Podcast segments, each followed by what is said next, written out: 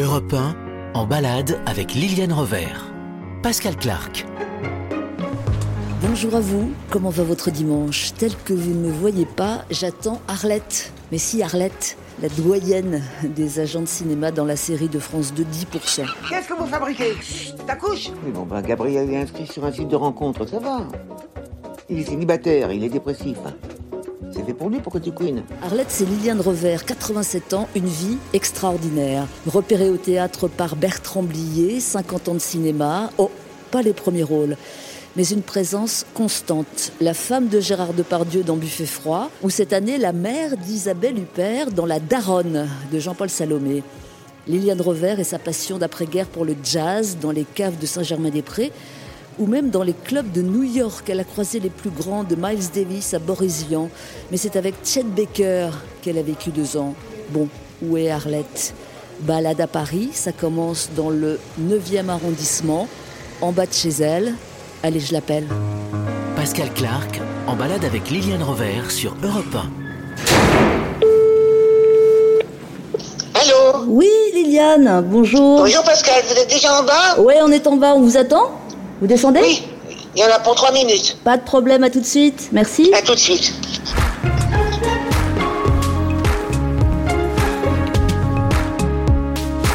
Bonjour Liliane Rover. Bonjour. Comment allez-vous aujourd'hui? Eh bien, aussi bien que possible. Et c'est beaucoup? Non, je vais bien, je vais bien. C'est le monde autour de moi qui va mal. Eh ouais, vous avez remarqué Moi, dans mon périmètre, je vais bien. J'ai j'ai de la chance, je remercie, mais euh, je trouve que nous vivons dans un monde euh, qui m'effraie. Vous pensez à quoi? Au virus notamment? Non, non, non, je pense à Big Brother. Ah, Big Brother, il est partout, là, peut-être Je qu'il nous pense à regarde. Big Brother, je pense au monde de contrôle dans lequel nous sommes. Ah, vous trouvez, ouais. Dans la société de contrôle, voilà. Mhm. La société informatique, numérique. euh, Par exemple, vous, vous êtes, euh, vous êtes fiché, vous croyez? Vous êtes regardé, vous êtes écouté? Ah ben, je pense que tout le monde, oui. Moi, je m'en occupe pas, mais, euh, mais je pense que oui, oui, bien sûr. Ouais. Je- Il y a des algorithmes. Oui, c'est Il faut pas prononcer les mots qu'il faut pas. Alors là, je pensais pas vous trouver euh, branché, autant branché dès le départ, quoi. Vous êtes vraiment, vous êtes sur Internet, vous êtes partout. Non, je- tout, tout de suite, vous m'avez demandé comment j'allais, j'ai pas pu m'empêcher Ah, vous faites bien. de faire mon, mon couplet sur le monde comme il va. Alors nous sommes euh, en bas de chez vous, euh, dans une rue du bas du 9e arrondissement de Paris, Oui. qui porte une couleur, et ce n'est pas la rue Blanche. Vous habitez ici depuis longtemps? Très longtemps, depuis 1965. Et ça a beaucoup changé, j'imagine. Ça a changé, là, en ce moment, ça devient un peu plus bobo. Ouais. Avant, le quartier du Faubourg Poissonnière, c'était des, des, des fourreurs. Avait- exact. C'était pas très gai, c'était pas un quartier. euh, maintenant, il y a des restos et des, et des bars partout, euh, il y a du monde partout. euh. Euh, Liliane Revers, on part en balade ensemble. Euh, on va pas trop marcher, pour dire la vérité. Euh, Il y a une station Vélib en bas, si vous voulez. On fait tout en vélo. Non, mais je peux marcher un peu, mais c'est Oui, vrai que j'ai pas trop envie de marcher très longtemps. Non, on va prendre pas. une voiture, c'est plus agréable, c'est plus confortable. 10%, la série, Oui. quatrième et dernière saison, Oui. à partir du 21 octobre. Oui. C'est triste ou pas de finir une série? Oh ben, vous savez, quand on a une aventure euh, théâtrale ou cinématographique, c'est un, c'est un groupe, c'est un, on forme société un peu.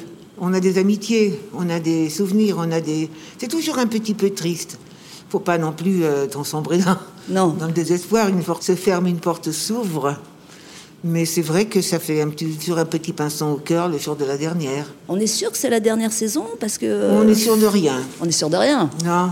Et vous, vous en pensez quoi? Moi, j'en pense, euh, je ne me projette pas du tout là-dedans. S'il y a une suite d'une d'une sorte ou d'une autre, et si j'en suis, euh, j'irai. Ah bah j'imagine bien. La série ne peut pas avoir lieu sans vous. Un- je, je ne sais pas, ils sont en train de. Je ne sais pas ce qu'ils en pensent, je crois qu'ils sont en train de brainstormer là-dessus. Ouais. Vous êtes un peu la mascotte, non? De... Hmm, Je ne sais pas, c'est aux autres de le dire. Ouais, mais ça vous irait comme terme, mascotte euh, Euh, oui, je ne- n'ai rien contre, mais c'est pas moi, je peux pas me qualifier moi-même.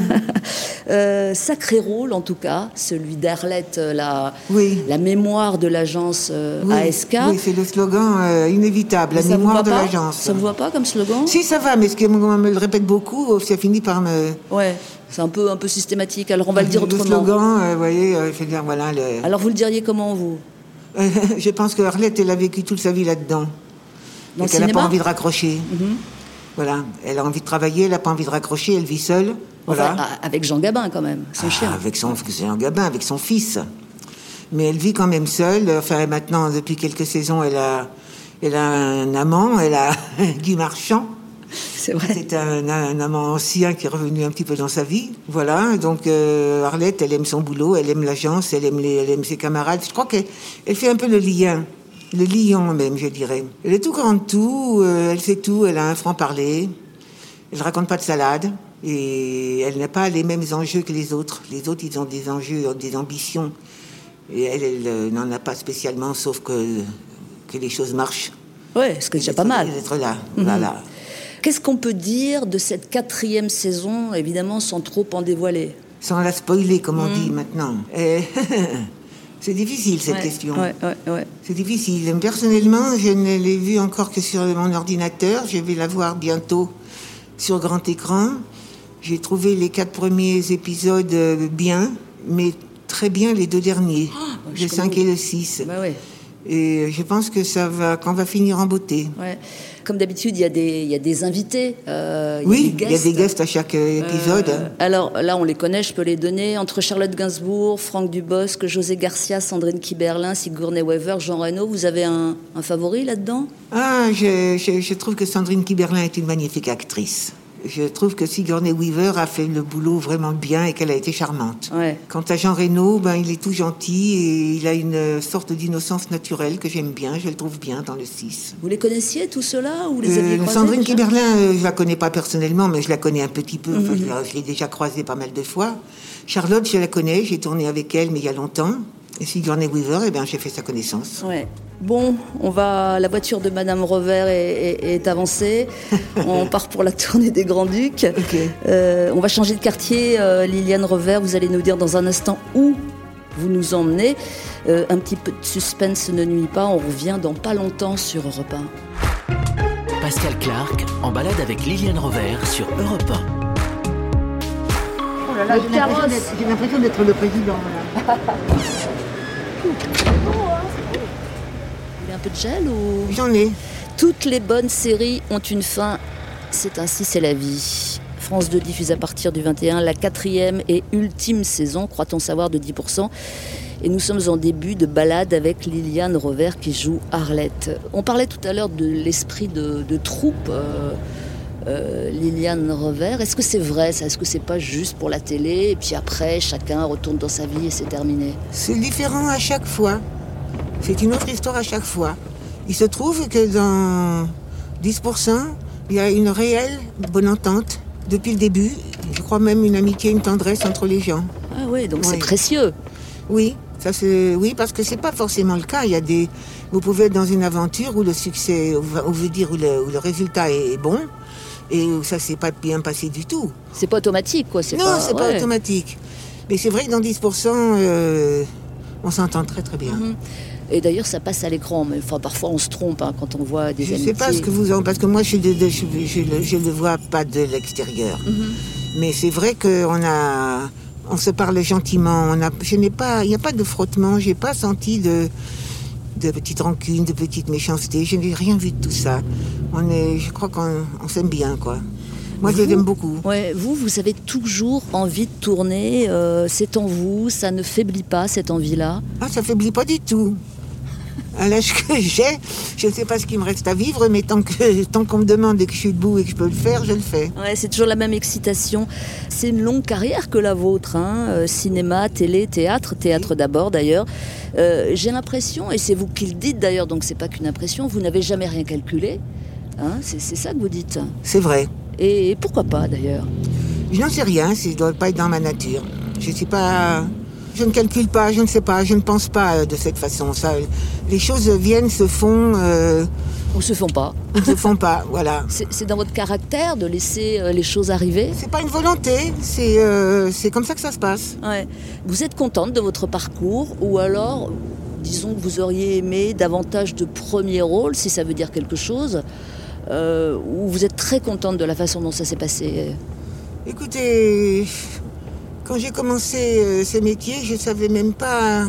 La première fois que j'ai passé un, le- le- le- un concours chez, chez René Simon, à mes tout débuts, je n'avais même pas envisagé une seconde que ce puisse être moi qui gagnerais. Ça m'était pas, pas traversé. Je m'étais même pas demandé qui gagnerait d'ailleurs. Qu'est-ce que vous jouiez. Qu'est-ce que vous aviez La présenté irrespectueuse. de Jean-Paul Sartre. La putain respectueuse. La putain respectueuse. Donc je m'étais pas posé la question, j'ai été la première surprise. Et ça a un peu toujours été comme ça. Moi, je voulais jouer, je voulais être actrice, mais j'avais pas un plan de carrière dans la tête, une ambition. euh, Non, je suis pas une ambitieuse. En, re- en revanche, euh, quand de bonnes choses m'arrivent, je suis très contente et je prends. Et vous prenez et vous Évidemment. assurez. Quel est le moment que vous préférez dans votre, euh, dans votre métier, euh, Liliane Revers euh, Il y a beaucoup de choses. Il y a découvrir le rôle, il y a répéter, il y a apprendre, il y a tourner. Est-ce qu'il y a un moment qui vous... C'est très variable, c'est très très très variable. Mais c'est vrai que j'aime beaucoup répéter. Au théâtre, j'aime les répétitions. J'aime aussi les représentations. Mais c'est vrai que les répétitions, c'est le moment où on élabore, c'est le moment où on cherche, c'est le moment où des choses euh, confuses deviennent euh, petit à petit euh, nettes, émergent et font un spectacle. Uh-huh. Ça, c'est un moment. J'aime beaucoup, j'aime travailler. Donc, les répétitions, c'est un moment que j'aime. J'aime les moments où on tourne. J'aime, j'aime tout ce métier. Ce que je n'aime pas, c'est le parisianisme, c'est, le- c'est le- le- les- ambitions euh, dévorantes. euh. Et ça, vous en avez croisé beaucoup, forcément. Ben, euh, y a, oui, il y en a, il y a de tout. Euh, vous savez, il y a toujours des gens qui sont en compétition et d'autres qui sont bienveillants. Moi, j'aime la bienveillance. Je ne suis pas en compétition. Mhm. Est-ce qu'il y a un ou deux rôles qui se sont imprimés en vous davantage que les autres, que vous Oui. garderez pour toujours? Oui, oui, oui, oui. Au théâtre, j'ai été. Je vous emmènerai. Ah, tout à l'heure, on va en parler tout à à l'heure, on en ouais, parlera ouais. tout à l'heure, Mm. vers quelque chose qui a été le spectacle de ma vie. Ouais, on en parlera, ouais. Et puis, euh, sinon, euh, au cinéma, j'ai, euh, il y a des moments forts, oui. Que gardez-vous comme rôle? Alors, écoutez, c'est- C'est difficile. oui, je garde, je, je garde Voyage d'Emmanuel Finkiel, Mm. qui est un film particulièrement beau, Es un film magnifique, on peut dire les choses. voilà, on ouais. peut dire exceptionnel même. Ouais. Et puis, euh, je suis, euh, je, je garde euh, ma dernière série là de, de Family Business euh, des moments assez privilégiés. Alors, il faut que je t'écrive un petit peu. euh, vous avez le masque Family Business, il est, ouais, il est beau. hein. Oui, mais je. Non, mais c'est vrai. À, à à mon corps défendant. Je n'aime pas beaucoup euh, me promener avec un panneau publicitaire. Ah bah c'est pas ça, je croyais que c'était les feuilles de cannabis qui allaient vous déranger, non Non, non, non, c'est parce que ce masque est plus confortable que les autres. On respire mieux dedans, donc je me suis résolue à le porter quand même. Hum, Nous parlons, nous parlons, nous roulons aussi dans Paris, euh, votre ville, Liliane Revers. Oui, va- suis née. Ouais, vous y êtes née, je sais, et vous y avez probablement toujours vécu. Pas toujours, mais Ah bon beaucoup. D'accord. Euh, je sais que c'est un hôtel rive gauche vers lequel nous nous dirigeons maintenant. Euh, vous allez nous dire exactement lequel et pourquoi le temps qu'on arrive euh, dimanche matin sur Europe 1. Tout va bien Pascal Clark se balade avec Liliane Rover sur Europe 1.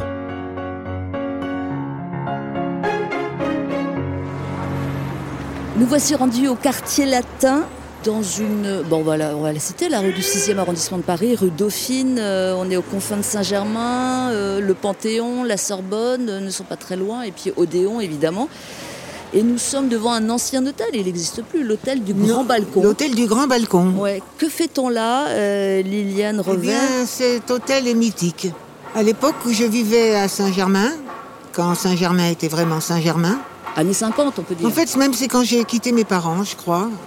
Je suis venue habiter dans cet hôtel où il n'y avait que des musiciens de jazz. À peu près tous des copains à moi.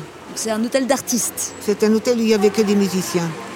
Le patron et la patronne, monsieur et madame André, je ne sais pas de leur nom, etc., affectionnaient leurs musiciens. Dans cet hôtel, il y avait des chambres de différentes dimensions. Je pense que j'en ai habité quelques-unes et que je les connais toutes. Ah oui, à ce point-là. Alors, pourquoi l'appelle-t-on l'hôtel du Grand Balcon? Parce, que, comme vous pouvez voir, au deuxième étage, il y a un balcon qui fait tout l'angle. L'hôtel fait l'angle de la rue Mazarine et de la rue Dauphine. Et le, et le grand balcon fait tout l'angle de l'hôtel. Donc, euh, ce sont des, des- des- Voilà. des fenêtres qu'on aperçoit pour des chambres Voilà, différentes. dans, dans les fenêtres de la façade.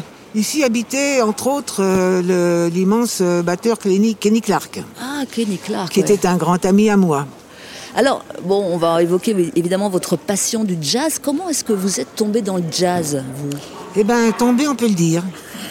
Je suis tombée dans une marmite, oui, vraiment. Ça a commencé euh, un jour à 11 ans.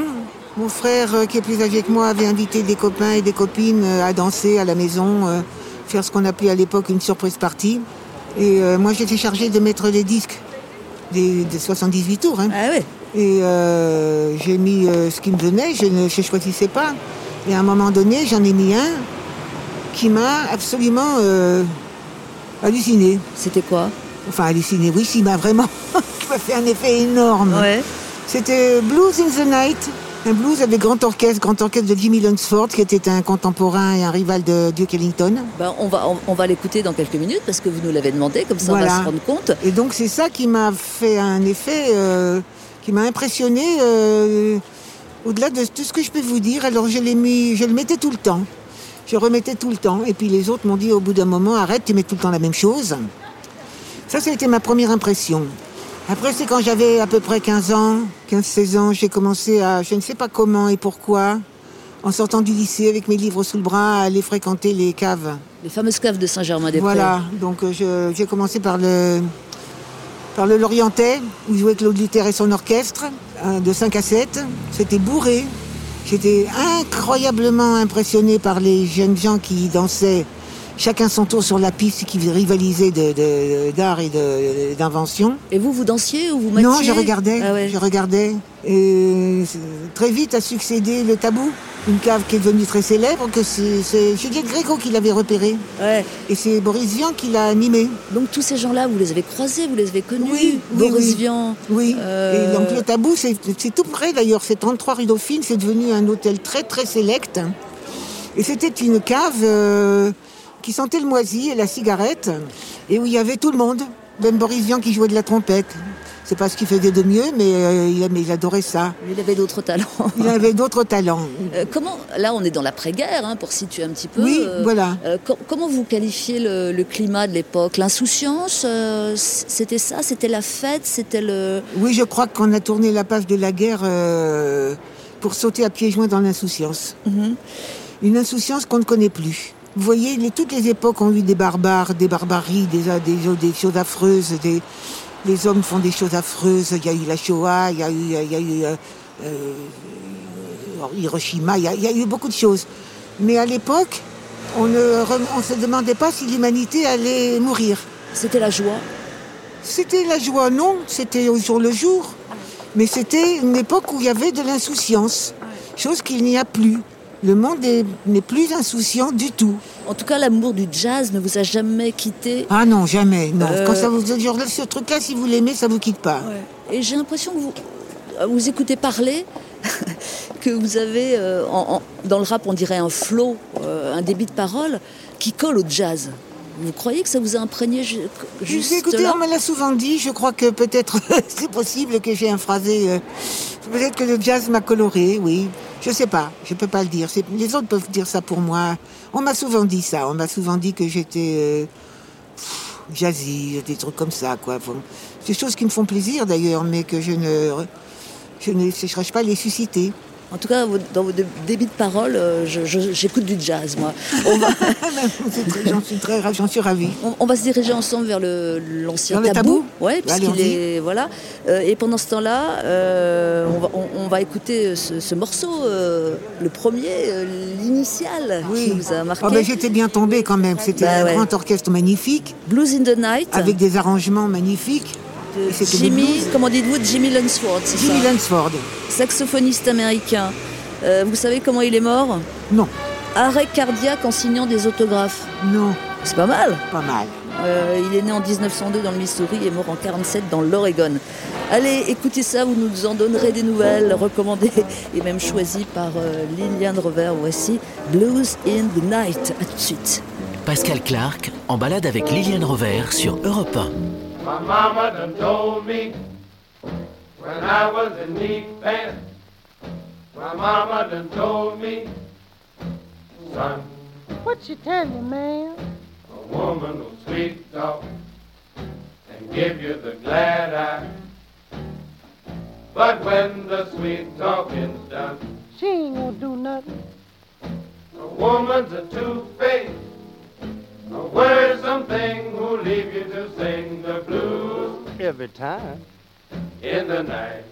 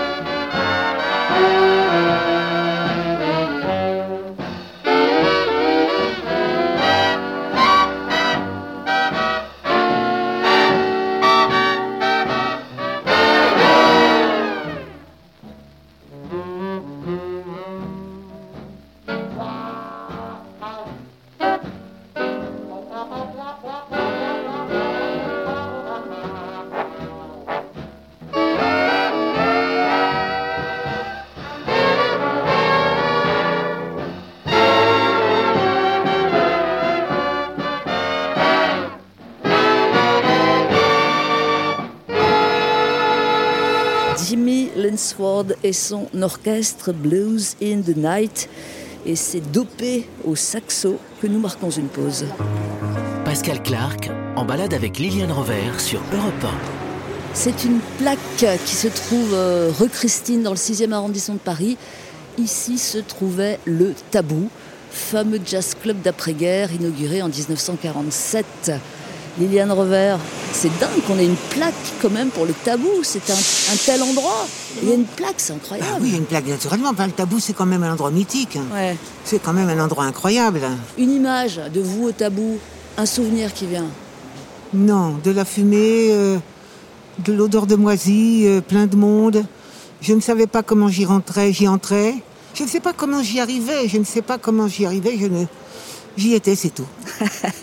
J'y étais, c'est tout. Euh, Il y a un épisode de votre vie euh, qui est un peu plus tard, je pense, quand vous partez à New York, qu'on connaît un petit peu parce qu'il a déteint sur votre rôle euh, d'Arlette dans 10%. Arlette évoque ses souvenirs avec le trompettiste Chet Baker. Oui. Euh, comment vous retrouvez à New York à l'âge de 22 ans? Parce que c'est, À l'âge de 20 ans ou 21 ans. Ouais, 21 ans, ouais. Comment je m'y retrouve? Parce que mes parents se demandaient bien ce que je pouvais, ce que je foutais, quoi. À l'époque, vous savez, je vivais à l'hôtel, euh, j'ai traîné dans des bars. Vous êtes inquiets, vos parents? Ben, je suppose, oui. Vous savez, mes parents et mon parent m'ont donné beaucoup d'amour et zéro communication. Et euh, j'avais aussi euh, eu un engagement au théâtre d'Onou. J'étais supposée être danseuse, que je n'étais pas, mais on, j'avais des, on avait des numéros de filles un peu rigolotes, un peu jolies, un peu futées. euh, donc euh, c'était dans, la, dans les Belles Bacchantes, à les Belles Bacchantes de. Robert Derry Ouais, et, et Colette Brosset. ouais, ouais. Donc ils vous envoient à New York. Donc, euh, ben non, ils m'ont demandé qu'est-ce que tu veux faire. euh, mon, mon père avait un frère aîné à New York, ils m'ont proposé de partir là-bas. Je suppose que mes parents s'imaginaient que j'allais trouver une situation et un mari américain. Moi, je voulais bien partir, mais je voulais revenir. Donc, j'ai pas voulu prendre un visa d'immigrant. J'ai pris un visa de visiteur, ce qui m'a causé des problèmes ensuite, mais qui m'a bien sauvé la vie quand même. Donc, je suis allée à New York et la première chose que j'ai fait, évidemment, je suis descendue au Birdland. Fameux club de aussi, club mythique, où il y avait euh, à l'affiche, il y avait Count Basie Big Band et Miles Davis Quintet. C'était ça les affiches. Il y a Pierre? 15 jours après ou un mois après, je ne sais plus, il y avait euh, Dizzy Gillespie en, en moyenne formation, pas en grande formation, en moyenne formation, et Chet Baker Quartet, euh, le tout nouveau Chet Baker qui était à la mode, qui venait de quitter Jerry Mulligan et qui avait son propre quartet. C'est là que j'ai rencontré Chet, enfin il m'est tombé dessus, parce qu'il m'est vraiment tombé dessus. C'est-à-dire, qu'est-ce que vous voulez dire par là? Je ne veux pas même, mettre des mots dans sa bouche, mais enfin, ce sont ses propres mots. Il est tombé, euh, il est tombé amoureux fou, comme ça, et il m'a, il m'a embarqué.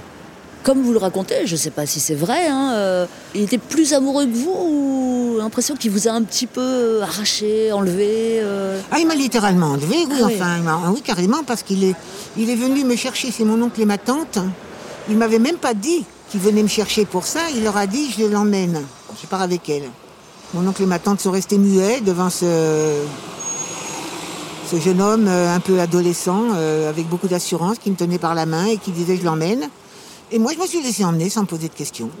Moi, ça, il me plaisait. Euh, je n'étais pas tombée amoureuse folle de lui comme lui, mais... euh, il me plaisait, il était beau, il était jeune, il était connu, il était amoureux de moi. euh, je suis partie. Vous êtes parti en, tournée avec lui En ou- tournée avec lui. Et ça donnait quoi? C'était la. Est-ce qu'à l'époque, c'était une vie héroïque, une vie rêvée quand même, être en, en- voilà, rencontrer Chet Baker, même si. Non, c'était pas une vie héroïque, ni une vie rêvée, mais c'était. euh, c'est après que je sais tout ça. Sur le moment, je vis les choses, je les fais, je me demande pas beaucoup pourquoi. J'ai un bon instinct parce que je pars euh, au quart de tour sans réfléchir, mais en général, je tombe toujours sur ce qu'il me faut. Ah, c'est vrai? Oui. Et, et donc, à l'époque, il vous fallait Chet Baker? Ben, à l'époque, euh, j'ai quand même euh, entendu toute la musique que je voulais, Ouais. vu tout le pays que je voulais. On n'arrêtait pas de sillonner l'Amérique. On a vécu principalement à Los Angeles et à New York, mais enfin, on a quand même sillonné l'Amérique. Je, je dois connaître un nombre incalculable de motels, d'hôtels et de boîtes de jazz. Et euh, avec le recul, alors c'est magnifique. Sur le moment, c'était ma vie, comme ça. Est-ce que un, un bon joueur de jazz, un bon musicien de jazz, ça fait forcément un bon amant Ou ça dépend? Non, pas forcément. Il y en a des bons, il y en a des moins bons. euh, Il se droguait pas à l'époque. Il n'était pas encore Quand la- moi j'ai connu Tchèque, il buvait du lait, il fumait pas de cigarettes, Ah, c'est pas vrai. il se shootait pas, mais alors il fumait des joints euh, très très forts, très Ouais. très très très forts. Et là-bas, à Los Angeles, il y avait de l'herbe mexicaine qui était très forte, qui était très bonne. Moi, je fumais aussi, mais je fumais avant Tchèque. Hein, je sais pas, euh, c'est pas Tchèque qui m'a initié au jazz. C'est le jazz qui m'a amené à, à Tchèque, qui m'a fait croiser son chemin. Et les joints, euh, bah, j'y étais déjà. Hmm. Et toujours Euh, oui, sauf que maintenant je, je suis beaucoup plus économe parce que je suis un petit peu asthmatique. Donc euh, je, je fais la part des choses, je fais attention à mon corps un peu aussi quand même. Faut pas être snob, vous savez. Ça veut dire quoi être snob? Ben, fumer pour fumer, pour, Ah dire, oui, pour, oui. pour dire je Non, fume. Moi, pas une posture. Non, pas de posture. Voilà, c'est ça, pas de posture. Et puis finalement, rentrer à Paris, c'est un. Moi, j'aimais bien fumer parce que moi, je buvais pas. Je ne bois toujours pas. Je me shoote pas. Je prends rien pour dormir. Je prends rien pour me réveiller. Je mange proprement. Mais j'aime bien fumer. Mais c'est un peu socioculturel aussi. C'est tout un milieu. C'est tout un, c'est tout un état d'esprit aussi. euh. Et puis, euh, c'est vrai que ça dispose bien euh, pour écouter de la musique. Ça nous, ça ne donne pas des, des oreilles que vous n'avez pas, mais ça ouvre. Ça dispose. Exactement. Euh, bon, bah, finalement, rentrer à Paris, c'est euh, le contrebassiste Bibi Rover que vous épousez. Tu as hérité de moi. Ah oui. Oui. Et vous avez vraiment le jazz dans la peau. Si on recommence tout, une nouvelle vie, vous êtes musicienne de jazz, ça vous va? Si on recommence tout, j'aimerais être une bonne chanteuse de jazz. Ah ouais. Une bonne, une bonne chanteuse. Parce que moi, ce que j'aime, c'est les bons chanteurs et les bonnes chanteuses.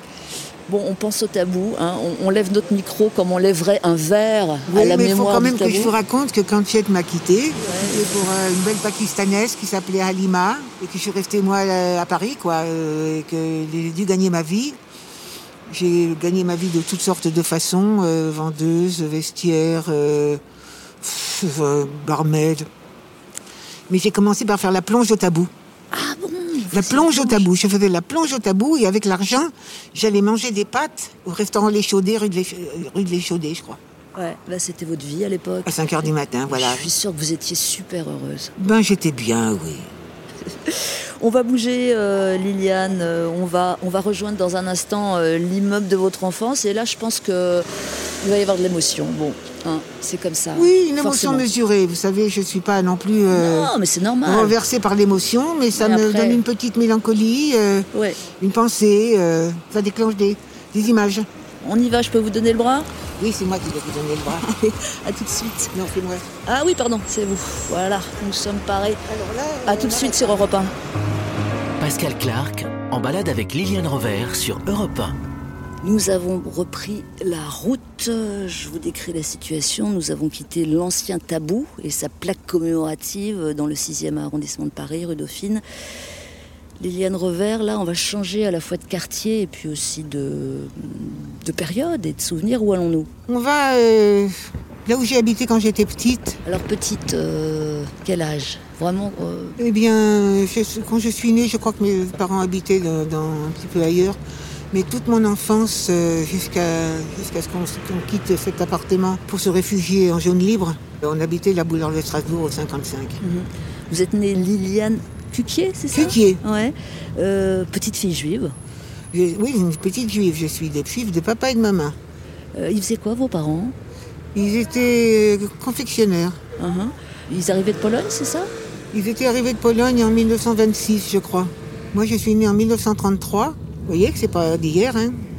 Et euh, je suis euh, le jour euh, où Hitler a été intronisé chancelier du Reich, bien à contre-cœur par le maréchal d'Hindenburg, car il avait gagné ga- démocratiquement les élections. Euh, Oui, et ça, on peut le rappeler, c'était même le 30 janvier. voilà, on si peut avoir un. Hitler avec des élections démocratiques. Exactement, c'est toujours bien d'avoir ça en tête quand même. hein. Oui, Alors, vous êtes enfant, là, dans Boulevard de Strasbourg, où, où nous allons arriver dans quelques minutes. Et, et quoi, vous, vous entendez parler yiddish dans votre enfance? Oui, j'ai entendu beaucoup parler yiddish pendant mon enfance et j'en ai gardé euh, des, j'en ai gardé un petit peu de.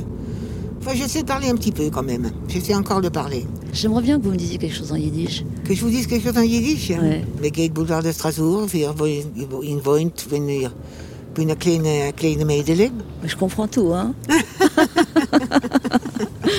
Donc là, en gros, vous avez dit, euh, on est en voiture et on va euh, Boulevard de Strasbourg. On va Boulevard de Strasbourg. Hein, c'est ça que vous avez dit en yiddish. Pourquoi on y va Je vais vous dire. C'est parce que j'ai cet appartement par cœur dans la tête. C'était un très grand appartement de 7 pièces avec euh, euh, deux- une question Oui. Est-ce que vous enregistrez avec caméra? Non, non, non. Il n'y a pas de caméra, monsieur, c'est du son. C'est que du son. Oui. Parce que vous aurez dû m'informer, parce que c'est interdit dans les voitures. Non, il n'y a pas de caméra, monsieur. C'est radiophonique. Oui, d'accord, mais euh, un peu de respect, vous aurez dû m'informer. Et vous savez, monsieur, vous avez absolument tout notre respect. Oui, mais euh, tout simplement euh, informer les gens, parce que Voilà. vous faites votre métier, je le respecte, je me fais mon métier. Alors, c'est parfait. Euh, Lili- Liliane, euh, il a fallu fuir à un moment donné. Oui. Euh, Il a fallu fuir à un moment donné et nous avons fui. Quelle année Quelle année alors Quel mois Écoutez, je pense que ça devait être en 1940, je ne sais pas exactement. J'étais petite, moi, vous savez. Moi, j'ai traversé euh, la ligne de démarcation à Vierzon, cachée dans une petite carriole euh, de 1 mètre, 1 mètre 20 sur 1 mètre, un petit machin, qui était traîné par un jeune cycliste qui risquait sa vie en me faisant passer. Ça, vous vous en souvenez ou ah oui, oui, oui, Et j'étais couché sous une bâche. J'avais une simple bâche dessus. Et je me souviens que bêtement, j'avais envie de rire. J'avais envie de rire, j'avais, c'était nerveux, j'avais envie de rire. Et puis heureusement, je n'ai pas ri parce que je pense que le jeune homme, il aurait perdu la vie et moi aussi. Donc 40, c'est tôt pour, pour, pour fuir, non Je ne sais plus si c'était en 40 ou en Ouais. 41. je- Ça, je peux pas vous le dire. Je pense que j'avais 7 ans. Cas, c'était... Donc 7 ans, ça doit être 1940 quand même. Ouais. Ça doit être après le statut. Enfin, ça C'était doit être à- après le statut des Juifs euh, Oui. de- du cher maréchal Pétain. Mais c'est avant la rave du Veldiv, hein. très largement. Euh, oui, je Ouais. crois que c'est avant la, la rave du Veldiv. Mais je ne sais pas si on a été dénoncé ou pas. Je ne peux pas vous renseigner là-dessus. Et donc, il faut vous cacher. Bah, au début, non. Au début, euh, je sais qu'on a atterri à Vichy, à l'hôtel du Chapon Fin. Ah, vous avez atterri à Vichy? À l'hôtel du Chapon Fin. À ce moment-là, mes parents avaient quand même emmené quelques économies. On vivait quand même pas trop mal, mais ça s'est euh, déglingué très vite. Et à quel moment étiez-vous caché dans des... euh, dans des euh, Chez les sœurs Oui, chez les sœurs. C'était à Saint-Thierry-la-Perche. J'étais cachée chez, chez les Dominicaines. Sous un faux nom? Euh, J'étais cachée, cachée. J'étais dans Ouais. un bâtiment toute seule. Ensuite, j'ai eu un faux nom grâce à des faux papiers qu'un monsieur Hart a bien voulu faire. Euh, à ses risques et périls pour, me- pour ma famille. C'était quoi votre faux nom, vous Je m'appelais Liliane Aubert. Mais quand on appelait Liliane Aubert à l'école, donc j'ai été brièvement à l'école parce que j'avais des papiers. Et quand on appelait Liliane Aubert, je ne répondais pas, je ne réagissais pas. Liliane Aubert, Liliane Aubert trois fois, tout le monde s'est marré. Mais ça, c'était déjà en 1944. Mais là, vous étiez avec votre famille, vous n'étiez pas séparés. Mm, Si, j'étais séparée, j'étais chez les sœurs. Ah oui, d'accord. Toute seule? Oui, euh, c'était euh, pas facile. Est-ce que tout ça, ça a changé votre regard sur la vie pour toujours, vous diriez? Non. Non. J'ai toujours vécu les choses au jour le jour. Euh, Les souvenirs ou les impressions ou les imprégnations que ça a pu me laisser, c'est. C'est après peut-être, mais non, franchement non. Non, vous savez, j'étais une petite fille pas très soucieuse. hein. Je me rendais pas bien compte. Mais peut-être que rétrospectivement, quand même, vous avez eu conscience du danger, non? J'ai eu fonction du danger, conscience du danger une fois ou deux. On a failli être euh, arrêté par des SS rue Diderot, justement. Parce qu'un beau jour, euh, à une date que je n'ai plus en tête, je crois que c'était en 43, où on n'était déjà plus en zone libre, des SS ont, bas, ont fait une rafle dans toute la ville. Il me semble que c'était la division Totenkopf, je crois. Et il y avait un barrage en haut de la, de la rue Diderot et en bas de la rue Diderot. Mon père, il était je sais pas où. Ma mère, elle était cachée je sais pas où. Ma grand-mère, qui était avec nous, a dit je bouge pas, je reste, là, c'est tout. Et mon frère et moi, on est partis. Il m'a prise par la main et on a essayé de, prendre la tangente en haut de la rue. Mais un, un Allemand a appelé mon frère. Il lui a fait signe de venir. Mon frère m'a dit va-t'en. Au lieu de m'en aller, je suis restée regarder. Moi, on m'a rien demandé. Lui, euh, il a été contrôlé. Un Allemand a dit falsch papier ce qui était vrai. Et un autre a trouvé que les papiers étaient bons et il a libéré mon frère. Voilà à quoi ça tient. À quoi ça tient, ouais. On va bientôt arriver au 55 boulevard de Strasbourg, devant l'immeuble de votre enfance, Liliane. Et pendant ce temps-là, on va écouter un morceau. Euh, ah bah tiens, je, je laisse, euh, je laisse les gens à l'écoute de Repin là deviner de quoi il s'agit. On va voir si vous le reconnaissez. Europe 1, Pascal Clark se balade avec Liliane Rover.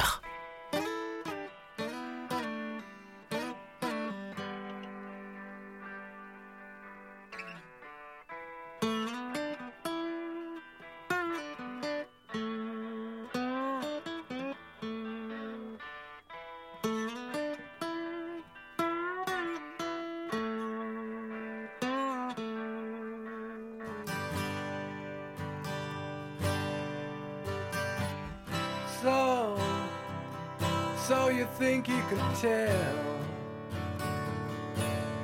heaven from hell, blue skies from pain? Can you tell a green field from a cold steel rail? A smile from a veil.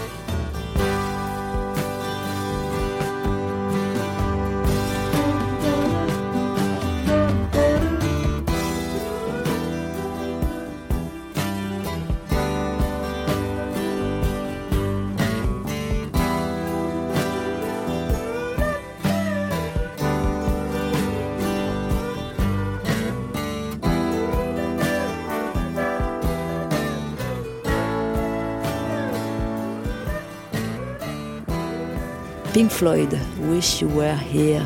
Exactement, toujours sublime. À tout de suite. Pascal Clark en balade avec Liliane Rover sur Europe 1. C'est là? Alors, ça c'est la porte d'entrée. Je m'en souviens pas tellement de la porte d'entrée. Vous voyez au deuxième étage? Ouais, Le balcon avec les colonnes de pierre? Ouais. et la fenêtre au milieu du balcon? Petite fenêtre. Eh bien, les trois fenêtres à gauche et les trois fenêtres à droite, c'était chez moi, quand j'étais petite. Et alors, Il y avait d'autres pièces en face, en- sur la cour, mais ça, c'était les pièces en façade sur le boulevard de Strasbourg, qui à l'époque était un, un endroit bourgeois, un endroit euh, chic, je dirais pas, mais bourgeois quand même, euh, cossu. Et c'est plus le cas, faut dire ce qui est. hein. Maintenant, Enfin, c'est. voilà, euh, maintenant, c'est plus des coiffeurs afro. ouais, c'est plus populaire. Pourquoi vous avez voulu venir là, Liliane Parce que chaque fois que je passe en voiture, en taxi ou autrement par là, je lève les yeux, je regarde mon balcon et je revois l'appartement. Et qu'est-ce qui revient? Et j'ai envie d'y entrer, de monter, de sonner en demandant est-ce que je peux rentrer voir? Je ne l'ai jamais fait, mais c'est une envie que j'ai à chaque fois que je passe. Et vous disiez que les souvenirs étaient intacts. C'est-à-dire. euh, Oui, oui, le souvenir de l'appartement, il est très très intact. Une fois, j'ai enjambé le balcon. Je fais du chantage à ma cousine Betty en disant si tu ne, si tu ne fais pas ceci ou cela, je vais sauter. Et ben, elle m'a dit bah saute. Et puis j'ai pas sauté, oui, ça calme. heureusement.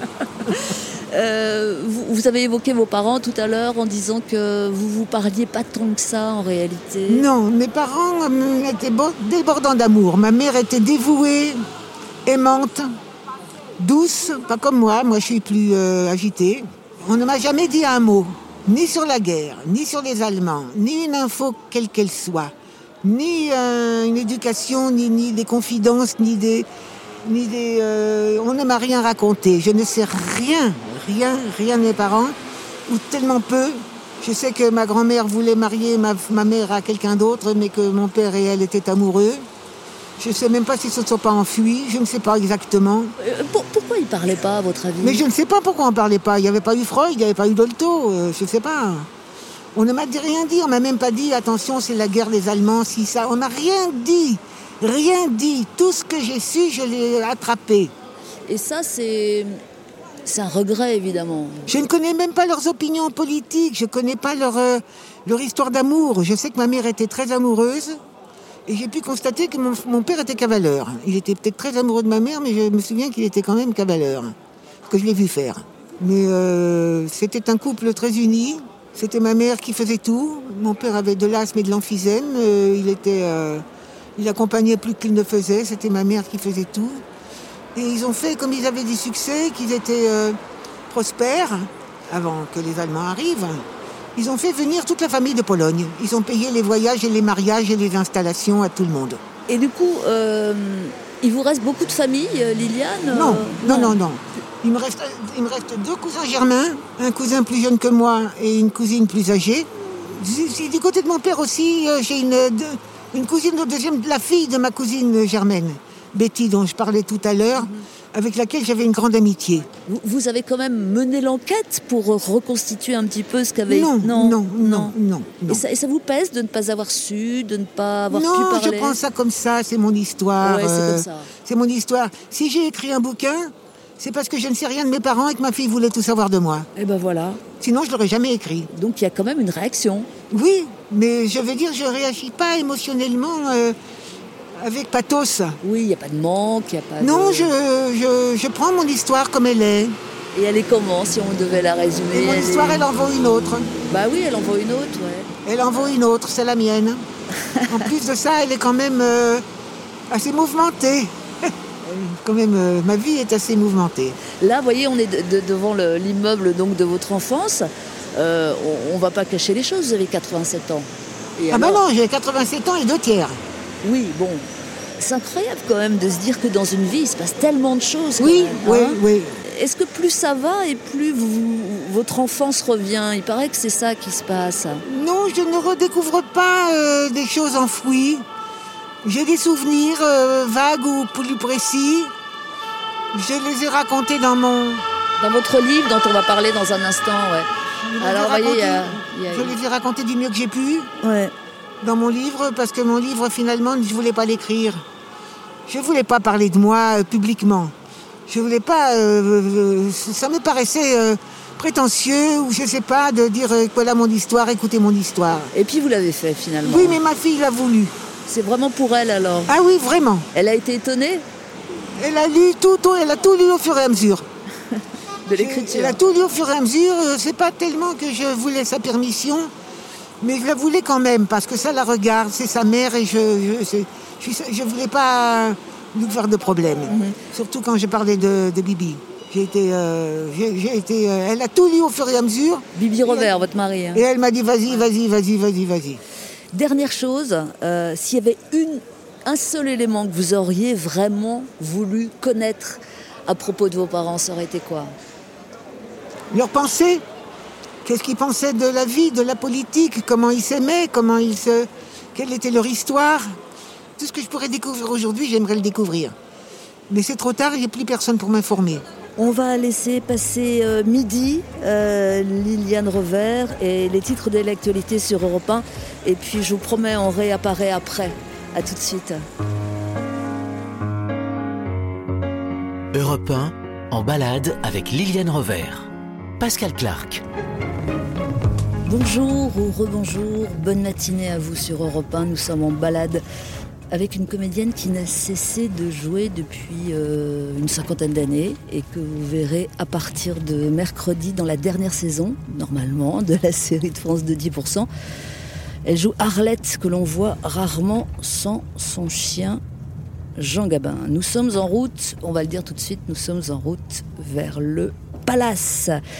Il y a un an et demi, Liliane Rouder, vous avez sorti un livre, euh, une autobiographie euh, qui s'appelait La folle vie de Lily. Vous nous avez expliqué tout à l'heure que vous l'aviez écrit pour, euh, pour votre fille, pour laisser une trace, pour raconter votre histoire. Qu'est-ce qui l'a provoqué, ce livre? Il a provoqué des réactions? Beaucoup. il, a eu, euh, il a bénéficié d'une telle bienveillance de la part de mon éditrice et de mon attaché de presse déjà. J'avais une attachée de presse, rendez-vous compte. J'ai eu une promotion d'enfer. Incroyable, incroyable, incroyable. Et il s'est pas mal vendu. Ouais. Et alors, c'était des choses très intimes, évidemment. Donc, euh, noir sur blanc, hein, euh, oui. Oui, enfin, j'avais cherché une forme parce que je trouvais euh, ennuyeux de, de, commencer à chaque phrase de dire je, je, je, je, je, je, je, je. je. Donc j'avais trouvé une forme parce que je, je- je mettais en référence de ce que je racontais, en face de ce que je racontais, je mettais les événements qui se passaient à l'époque au moment où je raconte. Mhm. Donc ce sont des. Je me suis rendu compte aussi très vite que je que ça avait une tournure politique, que je faisais des commentaires, des commentaires, euh, des commentaires à ma façon. Bah, de toute façon, vous êtes politique. Oui, oui, mais je crois que tout est politique, moi. Alors. mais dans votre façon d'être, vous êtes politique. Je suis politique, mais je vous répète que tout est politique. Qu'est-ce que je fais? Qu'est-ce que nous faisons? Comment? Pourquoi? Avec quoi? Avec qui? Contre qui? C'est politique. Tout est politique. Politique, ça veut dire la conduite de la cité. Ouais. Donc ce- c'est pas politicien. Politicien, c'est la déformation. C'est comme communiste et Staline. Hein c'est pas pareil, communisme et Staline. Mm. C'est pas la même chose. C'est comme euh, voilà. Donc euh, Vous êtes toujours communiste? je suis pas communiste, euh, mais je suis toujours de gauche dé- définitivement. Pas communiste. Je suis proche des communistes. Je suis proche de la France insoumise. J'aime bien, contrairement à beaucoup de gens, moi j'aime Mélenchon. Mais je suis affilié à aucun parti. J'ai été communiste longtemps, mais ça fait très longtemps que ça m'a passé. Mais euh, je suis jamais devenu anticommuniste pour autant. Alors, vous, racontiez notamment dans ce livre, euh, Liliane Revers, quelque chose que vous n'aviez jamais dit. Euh, c'est le viol que vous aviez subi à l'âge de 18 ans. Est-ce que ça a changé quelque chose que vous en parliez tellement d'années après? Non, non. Je n'ai pas fait de fixation avec cette histoire-là. Si je n'en ai jamais parlé, c'était que c'était, je n'avais jamais vu ou senti la nécessité. Je l'avais gardé pour moi, mais pas comme une honte. Ceux qui doivent avoir honte, c'est ceux qui m'ont fait ça, pas moi. Moi, j'ai pas de honte à avoir. Et je m'en suis sortie miraculeusement. Et je n'en ai pas fait une maladie. Ouais. Voilà. Vous avez même décidé que ce ne serait pas un traumatisme. Non, je ne voulais pas. euh, Ça il n'y avait pas de raison que ce, que ce, avec. On, on m'avait déjà fait ça. Il fallait en plus que je me martyrise. Non. Ouais. Donc ça- je comprends les femmes qui sont marquées à vie par un événement comme ça, mais moi c'est pas mon cas. Euh, ça a fonctionné de le décider? Il n'y a pas eu de trauma, effectivement? Non. Non. Mais c'est vrai que je n'en avais jamais parlé. Mais finalement, est-ce que j'en parle? J'en parle pas. Finalement, j'en ai parlé. Euh, je ne le regrette pas, je m'en fous. Euh, euh, je suis, je suis pas mécontente de pouvoir dire que je n'en ai pas fait une maladie, que je voulais pas leur faire à eux Ce cadeau ce cadeau. Aujourd'hui, les femmes parlent ou tentent de parler. Euh, Oui, mais je ne sais pas pourquoi ça leur est si difficile. Je ne comprends pas pourquoi bah, c'est Peut-être si parce qu'on les difficile. écoute pas, non? Moi, je me suis pas, moi, je me suis pas sentie salie. Moi, les, les sales cons, c'est eux, pas moi. Oui. Mais peut-être que, voilà, a- on peut admettre qu'il y a des femmes qui, qui, qui ont Je comprends, je comprends Ouais. très bien, je Ouais, comprends ouais. tout. Je comprends tout, mais je ne peux pas vous dire que ça m'ait marqué euh, Mhm. profondément, que ça m'ait laissé un trauma définitif. euh, non, c'est pas vrai. Vous sentez en décalage ou en adhésion avec le mouvement MeToo? Je me méfie des, des formations, mais sinon je me sens avec. Mais je me méfie de l'usage qu'on peut en faire. C'est-à-dire Ben parce que je pense que dans un bon usage, c'est très très très bien. Si c'est fait dans un mauvais usage, c'est-à-dire euh, euh, comme des vengeances ou des mensonges, ou des choses délibérément euh, faites pour nuire, euh, tout est possible. Mais je suis très contente qu'on parle de ça, qu'on parle de... Si vous saviez ce que c'est emmerdant pour une femme dans la rue, c'est pas emmerdant d'être regardée. Parce que au contraire, c'est même flatteur. Les hommes vous regardent quand vous êtes jolie, vous suivent des yeux, etc. Là où ça devient emmerdant, c'est quand ils font des bruits dégoûtants, qui vous suivent, qu'ils insistent, et qui deviennent insupportables. Je veux dire, c'est, c'est, c'est, c'est- on ne peut pas se promener tranquille. Alors quand on est vieille, c'est pour votre sac, et quand on est jeune, c'est pour, euh, c'est pour vous sauter dessus. Mais euh, moi, Jamais je- tranquille alors oui, mais en même temps, comme j'aime, beaucoup les hommes, je n'en ai jamais voulu, jamais voulu aux hommes de me regarder. Hmm.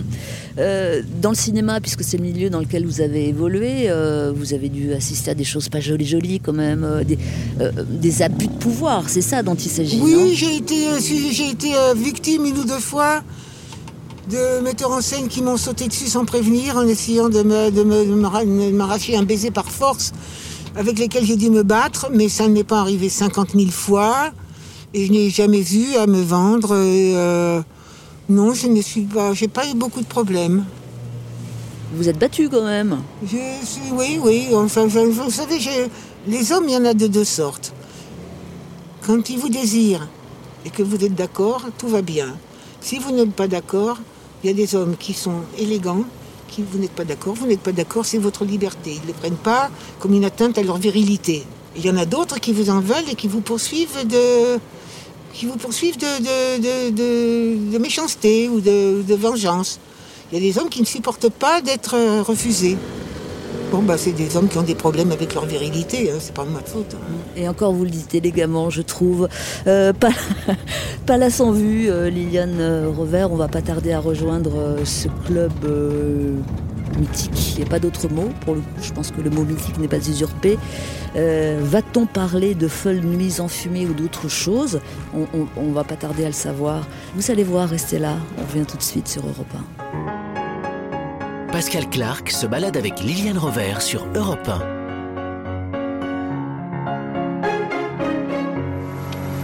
8 rue du Faubourg Montmartre à Paris, le théâtre du Palace, euh, qui fut pendant une, euh, une quinzaine d'années, disons de 1980 à 1995, le club parisien très en vogue.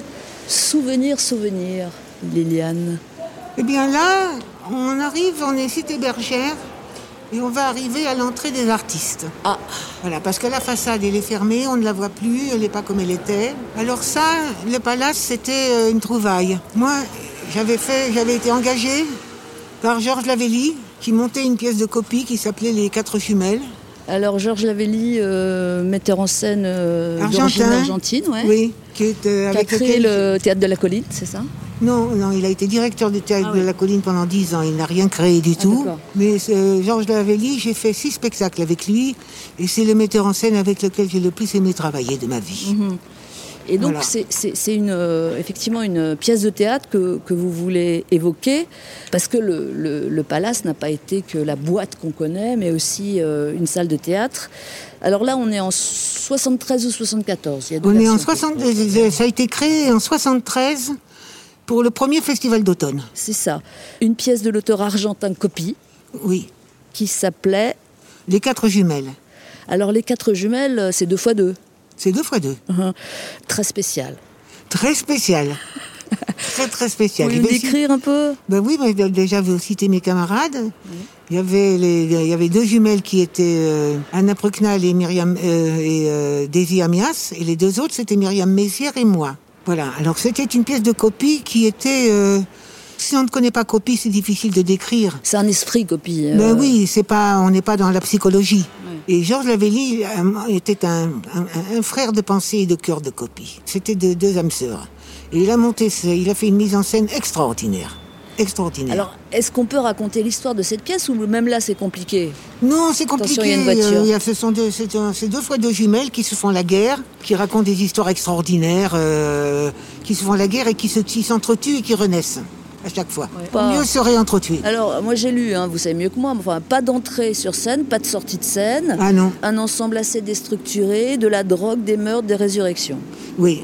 Qu'est-ce qui vous a tellement plu dans cette pièce au point de vous frapper pour toujours, puisque vous en parlez encore aujourd'hui? Eh bien, c'est le monde de Copie, mais surtout monté par Lavelli. Parce que Copie, il a été monté par d'autres. Mais là, euh, ce que Lavelli a fait sur, euh, sur, cette, euh, sur ce texte, c'était euh, c'était génial. Voilà. Moi, j'ai perdu 7 kilos dans l'affaire. Pourquoi?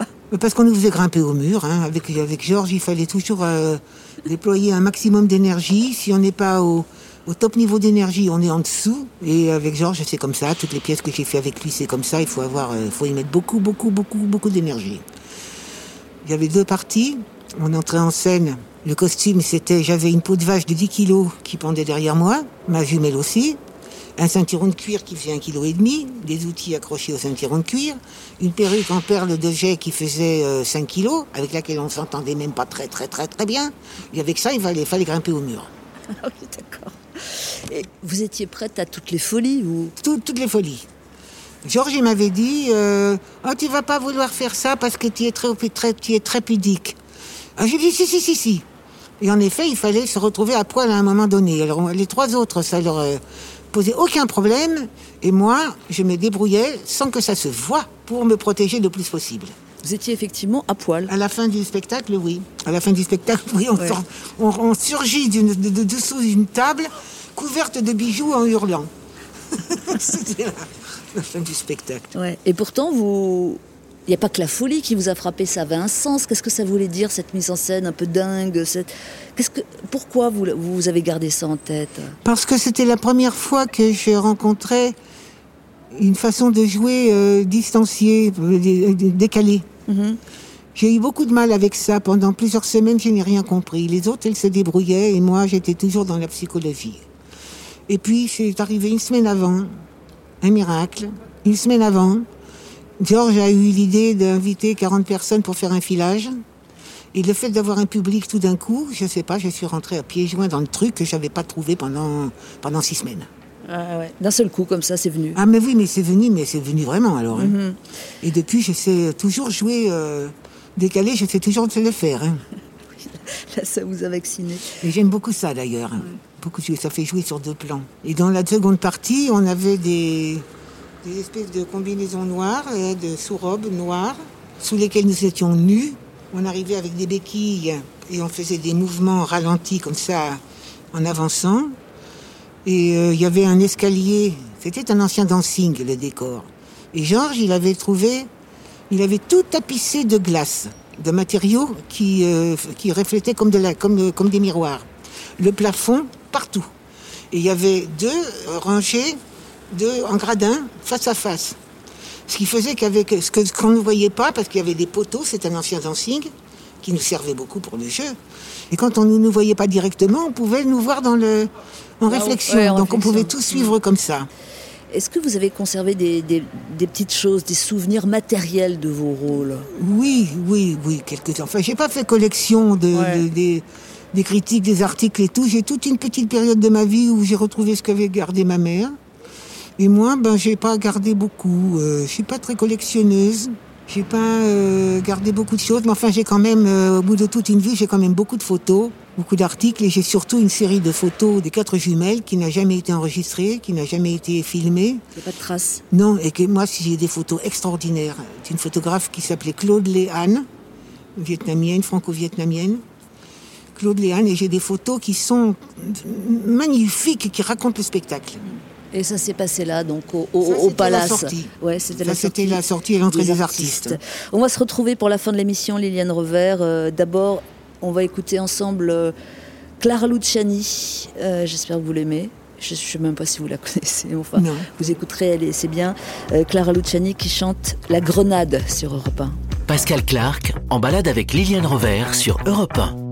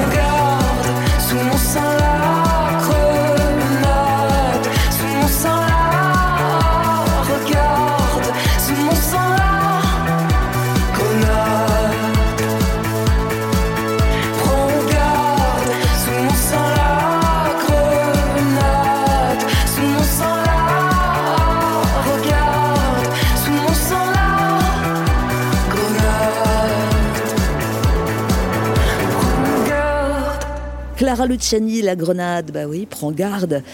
À tout de suite pour la fin. Oh, déjà, ce sera après ça.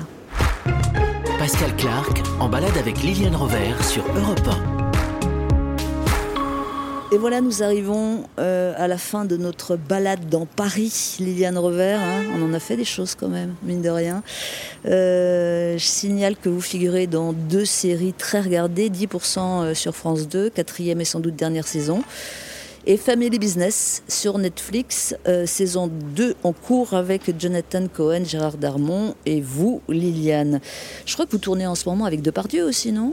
Non, ça y est, j'ai fini Ah, ça. avez C'est un film, euh, que- un film de Thomas Gilou qui s'appelle MDR.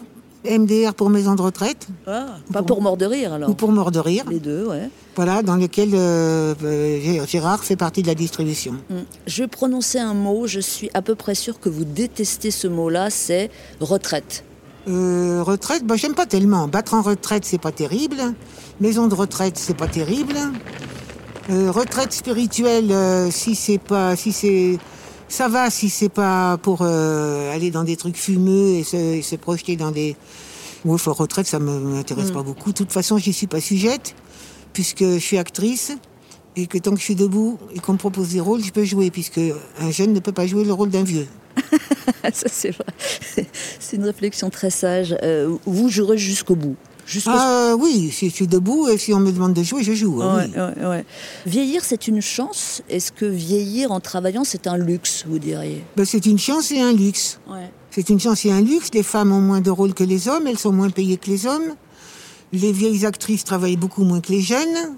Et quand on a la chance comme moi d'être une vieille actrice qui travaille beaucoup, parce que curieusement, enfin c'est une ironie du sort, mais en fin de vie, j'ai une carrière qui monte. J'ai toujours été actrice, hein, mais j'ai une carrière un peu montante. Je suis un peu plus exposée publiquement grâce à 10% en particulier. Merci 10%. Et euh, des actrices euh, qui ont du talent et que personne ne connaît, des copines à moi qui sont bonnes et que personne ne connaît, qui jouent pas, j'en connais plein. Ouais. Donc, Donc moi, j'ai de la chance. euh, sinon, il semblerait que l'âge ne vous ait pas beaucoup changé. Vous, vous n'êtes pas du tout rangé des, des- des- comme on dit, vous rangez des voitures, mais pas du non, tout. je suis pas, comme le dirait Aurélien Larger, un de mes producteurs, je ne suis pas une, une femme rangée. non, je n'ai pas changé. Je ne suis pas restée scotchée à un jeunisme, mais je n'ai pas vieilli, je suis constante. Mon corps, lui, oui, il vieillit, mais pas ma tête. Mais je ne fais pas de jeunisme non plus, je ne fais pas de, de- de- de- Non, non, je ne j'ai pas, je suis, je suis constante, un- comme dirait Spinoza, pour lequel j'ai une passion, euh, mon conatus euh, est constant. Là où vous en êtes, c'est quoi le plus important, finalement? Pour moi, Ouais. ah, ben, ma fille, ma fille, mes enfants, mes amis, euh, mon métier, la musique, le cinéma, les bouquins. Je lis beaucoup. Et puis, euh, j'ai une aversion pour le monde dans lequel on rentre. Je vous l'ai dit tout à l'heure, le monde de Big Brother, le monde euh, des logarithmes, le monde de, l'intelligence artificielle, des robots, du machin et des trucs, des réseaux sociaux, pour lesquels il y a le meilleur et le pire. euh, le monde dans lequel les religions prennent les dessus, enfin tout ce monde-là me, me- Je suis contente d'avoir l'âge que j'ai et de ne pas rentrer dedans. Je me fais du souci pour mes enfants. À cause du climat, à cause de tout ça. Voilà, ce monde où on contrôle les pensées, où on contrôle les gens, où on vous est écouté, espionné et tout, me sort par les yeux et les oreilles. Et les fachos, vous leur dites quoi? Le fâcheux, je leur dis merde. Bon, qu'est-ce que je peux vous souhaiter, Liliane? Des De- beaux rôles, de beaux rôles. Oui, de vivre encore assez longtemps en bonne santé pour euh, continuer à travailler, à voir mes enfants grandir. Combien de temps voulez-vous? Ah, je n'ai pas d'exigence, je sais Non pas. euh, Ça, c'est euh, ça, c'est un mystère. Je peux vivre six mois comme six ans, euh, comme, euh, comme dix ans, qui le sait Ouais. Et vous êtes sereine avec ça? Oui, plus ou moins, oui, quand même, quand même. Enfin, je suis assez contente parce que j'avais beaucoup peur de vieillir et je vois qu'en étant vieille, je me suis euh, bien garni la tête quand même. J'ai- peur sur le corps, mais j'avance sur la tête. Et j'ai pas d'amertume, je suis pas aigrie, je suis pas jalouse. Euh. J'ai jamais été dans la compétition avec les femmes. euh. Je, je, je, je, je supporte pas les bonnes femmes qui sont en compétition avec leurs propres filles. Ah oui, notamment. Merci beaucoup, Liliane Revers. C'est moi qui vous remercie. Merci pour la balade. Euh, bah, tout ce que vous pouvez souhaiter, bah, on va dire que c'est exaucé. Euh, 10% la saison 4 à partir du 21 octobre sur France 2. Arlette n'a pas dit son dernier mot. Non. C'est vrai. Arlette n'a pas dit son dernier mot. Voilà. Euh, en balade avec est, est réalisé par euh, Boris Pachinski, prodeur de son Olivier Duval. C'était bien, on a eu des, des chauffeurs de VTC charmants aujourd'hui. Euh, rendez-vous, rendez-vous dimanche prochain, 11h sur Europe 1 pour une prochaine balade. Euh, ne quittez pas, votre journal de la mi-journée est annoncé sur Europe 1. Belle journée à vous et surtout portez-vous bien. Europe 1. Pascal Clark en balade avec Liliane Rover.